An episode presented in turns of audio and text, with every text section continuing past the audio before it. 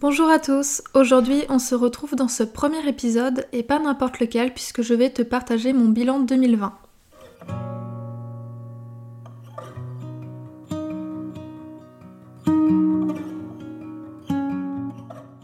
Bienvenue sur le podcast Balade créative, le podcast qui te donne des conseils en stratégie et identité de marque pour améliorer ta communication.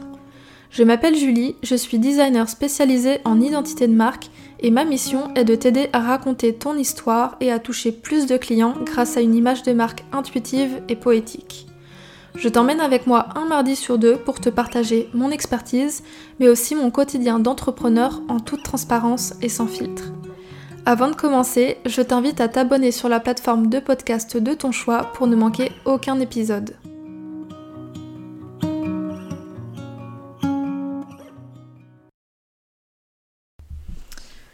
Je suis super contente d'enregistrer ce premier épisode de podcast Balade créative et on commence fort avec le bilan de l'année 2020. Faire le bilan de son année, c'est selon moi un travail qui est indispensable à faire parce que ça permet vraiment de prendre du recul en analysant ce qui s'est bien passé mais aussi ce qui s'est moins bien passé et ça permet donc d'améliorer son entreprise, s'améliorer soi-même mais aussi déterminer ses futurs objectifs pour l'année à venir. Alors pourquoi je te partage mon bilan? L'idée n'est pas du tout de me vanter ou de me plaindre, mais bien de te donner des pistes et des idées de choses à améliorer pour que tu puisses toi aussi faire grandir ton business. Je t'invite d'ailleurs à écouter l'épisode d'introduction qui retrace rapidement mon parcours pour que tu puisses en savoir un peu plus sur moi.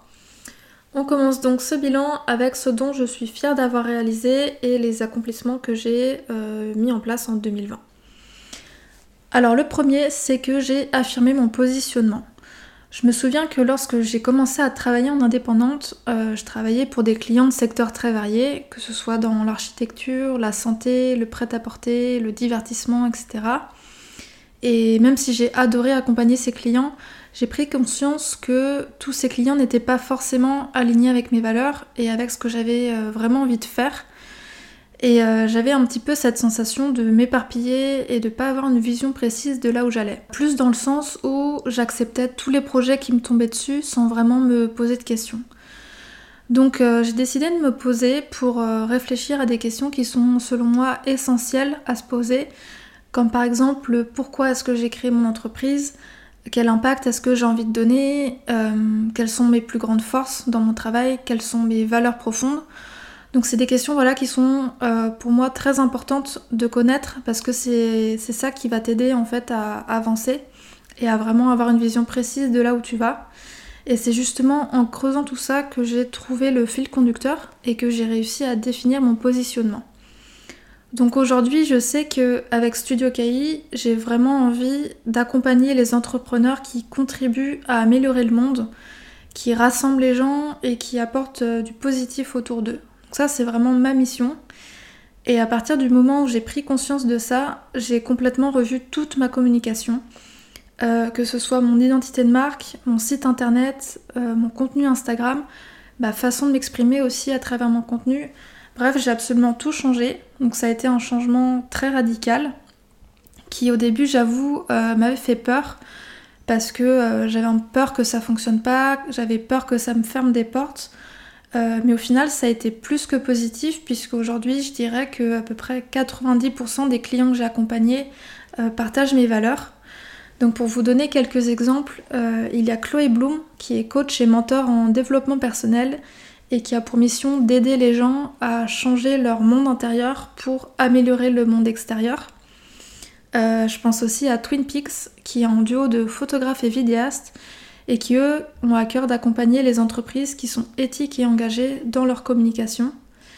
Et je pense aussi par exemple à Intention, qui a été créée par Isadora, Marisa et Karine, donc qui sont trois sœurs, et qui aident euh, les gens à avoir une alimentation plus saine, sans restriction, euh, pour les aider vraiment à aller mieux dans leur corps et dans leur tête. Alors le point numéro 2, c'est que j'ai amélioré mes compétences. Euh, lorsque je regarde les projets que j'ai réalisés au début de l'année, je me rends compte euh, du chemin parcouru. Donc que ce soit au niveau de mon style graphique qui euh, je trouve est devenu plus affirmé, plus pointu et plus qualitatif, mais aussi au niveau de mes connaissances en stratégie qui se sont largement développées par rapport à ce que je faisais au départ et qui me permettent aujourd'hui de délivrer encore plus de valeur à mon client. Aujourd'hui, en fait, je ne livre pas juste une belle identité, entre guillemets, mais je vais bien au-delà puisque j'ai intégré la stratégie comme pilier dans mon accompagnement en identité de marque. Alors pour ceux qui ne savent pas, la stratégie de marque, c'est une façon de personnifier son entreprise L'idée, c'est de la rendre humaine en lui donnant une personnalité, une voix, des valeurs, des émotions, pour que l'on puisse facilement s'identifier à elle. Et c'est de cette personnification que va découler l'identité de ton entreprise. Donc c'est vraiment l'alliance de la stratégie et de l'identité qui va faire que le client a toutes les cartes en main pour communiquer de façon impactante. Je sais que pour certains, stratégie ça rime avec marketing agressif, euh, j'avais tendance à penser ça aussi, mais j'ai complètement changé d'avis sur le sujet parce que je me suis rendu compte que l'on pouvait très bien avoir une stratégie qui est bienveillante. Et c'est justement sur ce type de stratégie que je travaille avec mes clients dans le forfait signature de mon accompagnement en identité de marque. Le lien sera disponible dans les notes du podcast si jamais ça t'intéresse. Donc le troisième point, c'est que j'ai investi dans mon business. Euh, je suis vraiment convaincue que pour avancer et pour gagner du temps, il faut savoir investir et sur soi et sur son business. Euh, pour être honnête, j'ai mis du temps à sauter le pas parce que c'est quelque chose qui me faisait peur. Parce que ça voulait dire bah, dépenser plusieurs milliers d'euros sans être certaine du résultat que j'allais obtenir, sans garantie finalement que la formation allait m'aider dans mon business. Et au final, euh, je regrette pas du tout puisque les formations que j'ai suivies m'ont vraiment aidé à structurer mon business, à améliorer mes process en interne, à délivrer un travail encore plus qualitatif et aligné avec mes valeurs. Et en fait, quand je regarde tout ce que ça m'a apporté, je réalise vraiment que le retour sur investissement est largement euh, rentable. Euh, d'ailleurs, pour la petite anecdote, me former, ça a été tellement bénéfique qu'en faisant mon prévisionnel pour 2021, j'ai décidé de doubler mon budget formation. Et le quatrième point, le dernier, c'est que j'ai étendu ma zone de confort. Euh, j'ai volontairement employé le verbe étendre plutôt que sortir parce que j'ai vraiment envie que ma zone de confort s'élargisse et que ce qui me faisait peur il y a quelques mois ne me fasse plus peur aujourd'hui. Et pour le coup, 2020 a véritablement été l'année où j'ai le plus agrandi ma zone de confort depuis que je suis indépendante. Euh, j'ai appris, et j'apprends toujours, hein, c'est pas complètement acquis, mais j'ai appris à me faire confiance et à croire en mes compétences. Euh, voilà, on connaît tous le fameux syndrome de l'imposteur où on ne se sent pas légitime à faire ce qu'on fait. Euh, je vais pas te mentir, il est toujours présent, mais il ne m'empêche plus d'avancer, il m'empêche plus de passer à l'action. Autre chose dont je suis fière, c'est que malgré le fait que je sois quelqu'un d'introverti, j'ai osé me montrer sur les réseaux sociaux, à commencer par faire des stories cam, puis des IGTV, des reels et même des lives. Euh, c'était clairement pas évident pour moi parce que ça voulait dire s'exposer au regard des autres. Mais petit à petit, euh, j'arrive vraiment à me détacher de ce que peuvent penser les autres, puisque de toute façon, je pars du principe que quoi que l'on fasse, on sera toujours jugé. Donc je préfère finalement être jugé sur ce que je fais plutôt que sur ce que je n'ose pas faire. Passons maintenant à ce qui s'est moins bien passé pour moi cette année et ce qui va donc changer en 2021 pour éviter que ça ne se reproduise. Clairement, cette partie n'a pas été facile à enregistrer parce que c'est toujours un petit peu difficile de s'exprimer sur ses faiblesses et ses difficultés, mais j'ai vraiment à cœur de donner une image au plus proche de la réalité et euh, de ce que je rencontre comme difficulté en tant qu'entrepreneur. Donc c'est parti. Alors la première leçon que je tire de 2020 et que je garde avec moi pour 2021, c'est euh, de faire pleinement confiance à mon intuition. Je crois que c'est quelque chose que j'ai toujours plus ou moins fait depuis toute petite. Euh, même si je pose le pour et le contre, je sais pertinemment que la décision que je vais prendre, elle va être liée à mon intuition, puisque j'écoute beaucoup mes émotions et mes ressentis lorsque j'ai des choix à faire. Euh, mais parfois, je sais qu'il m'arrive aussi de me déconnecter de cette intuition et du coup de faire des choix qui ne sont pas forcément alignés avec mes valeurs et avec qui je suis. Ça a été le cas récemment, je vous en parlerai d'ailleurs plus en détail dans un autre épisode parce que ça mérite vraiment un épisode à part entière. Mais le fait est que je ne me suis pas écoutée. Euh, j'ai pas suivi mon premier instinct qui me disait de ne pas y aller. Alors en soi, euh, c'est pas grave, ce sont des choses qui arrivent. Euh, ça ne s'est pas non plus mal passé pour autant. Euh, et surtout, ça m'a fait apprendre. Ça m'a fait apprendre à vraiment m'écouter. Mais à l'avenir, voilà, euh, j'aimerais vraiment réussir à me connecter pleinement à mon intuition pour pouvoir faire des choix avec lesquels je suis pleinement en accord et éviter de regretter certaines décisions. Donc c'est mon objectif pour 2021, c'est de m'écouter. La seconde leçon que je tire de 2020, c'est de savoir lâcher prise. Euh, je fais vraiment partie de ces personnes qui montrent ce qu'elles font seulement si elles jugent que c'est parfait. Donc en soi, la perfection, c'est une qualité. En tout cas, je trouve que c'est une qualité parce que ça veut dire avoir, le, avoir à cœur le travail bien fait, avoir à cœur un travail de qualité. Et ce sont des valeurs qui sont importantes pour moi et je pense que ça se ressent dans mon travail. Mais euh, la recherche de perfection empêche aussi d'avancer et parfois de passer à l'action. Et c'est quelque chose sur lequel j'ai vraiment du travail à faire. Euh, pour euh, donner un exemple, il m'arrive de ne pas publier tel ou tel post parce que, parce que le rendu n'est pas 100% comme je l'ai imaginé. Et du coup, résultat, ben, je passe parfois beaucoup de temps à écrire ou à créer des visuels qui ne verront finalement euh, jamais le jour. Donc voilà, en termes de perte de temps, on est quand même sur un niveau pas mal.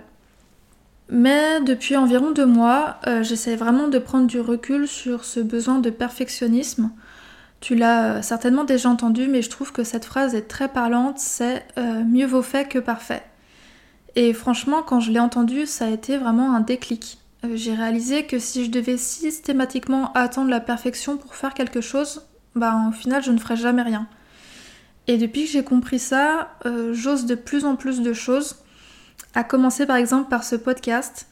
ça faisait longtemps que j'y pensais, mais je me disais que d'autres personnes le feront mieux que moi, euh, que je serais pas forcément à l'aise à parler, que je risque de bafouiller, de buter sur certains mots, et donc que mes épisodes ne seront pas parfaits. Alors clairement, ils seront pas parfaits, mais c'est pas grave, et j'ai même envie de dire tant mieux, euh, puisqu'ils seront du coup à mon image, et ce sera plus naturel. Donc pour 2021, euh, je veux vraiment continuer à lâcher prise sans pour autant dégrader la qualité de mon travail, bien sûr, puisque ça reste une de mes valeurs principales mais j'ai vraiment envie de lâcher prise sur ce perfectionnisme, ce besoin de perfectionnisme euh, incessant pour pouvoir être euh, beaucoup plus sereine. Une autre leçon que je tire de 2020, c'est de travailler son mindset.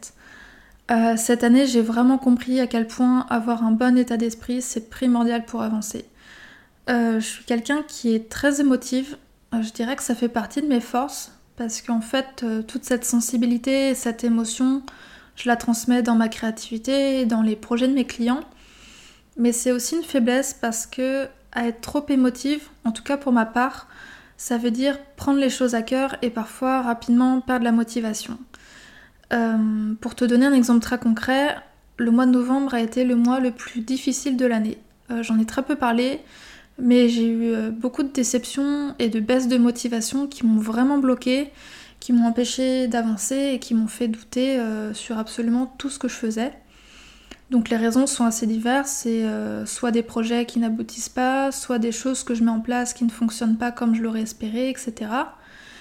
Mais si bien que ça m'a fait à un moment donné me remettre en question euh, sur tout ce que je faisais et je me suis retrouvée un petit peu coincée dans cet état d'esprit assez négatif pendant plusieurs jours, voire même plusieurs semaines. Alors en soi, c'est tout à fait normal d'avoir des hauts et des bas, c'est complètement humain. En revanche, euh, je sais qu'en travaillant mon mindset, en travaillant sur mon état d'esprit, je peux vraiment éviter de rester dans cet état-là trop longtemps. Donc pour 2021, j'ai vraiment envie de travailler là-dessus pour être euh, beaucoup plus positive et pour mieux appréhender euh, les moments de doute et les baisses de motivation que je vais inévitablement rencontrer en 2021. Donc en résumé, les points sur lesquels je dois travailler pour 2021, ça va être de me faire pleinement confiance, d'écouter mon intuition quoi qu'il arrive lorsque j'ai des décisions à prendre. C'est aussi de réussir à lâcher prise avec le perfectionnisme et d'oser davantage, éviter de m'auto-censurer. Et enfin, c'est de travailler mon mindset pour pouvoir mieux gérer les moments de doute et de remise en question. Si tu ne l'as pas déjà fait, je t'invite vraiment à lister tout ce qui s'est passé pour toi en 2020, le positif comme le négatif c'est un exercice qui n'est pas facile mais qui est très enrichissant puisque ça permet vraiment de prendre du recul et de se rendre compte du chemin parcouru, chose qu'on a souvent tendance à ne pas voir lorsqu'on a le nez dans son entreprise. Voilà, j'espère sincèrement que ce premier épisode t'a plu et te donnera envie d'écouter les prochains. On se retrouve donc dans deux semaines pour un prochain sujet. À très vite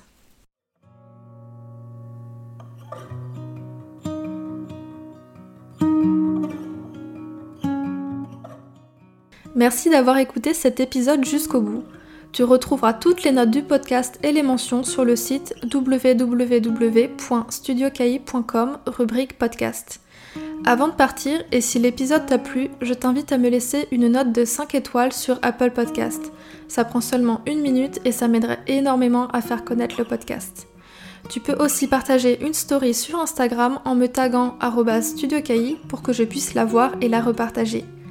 Merci pour ton soutien et je te dis à très vite pour un nouvel épisode de Balade créative.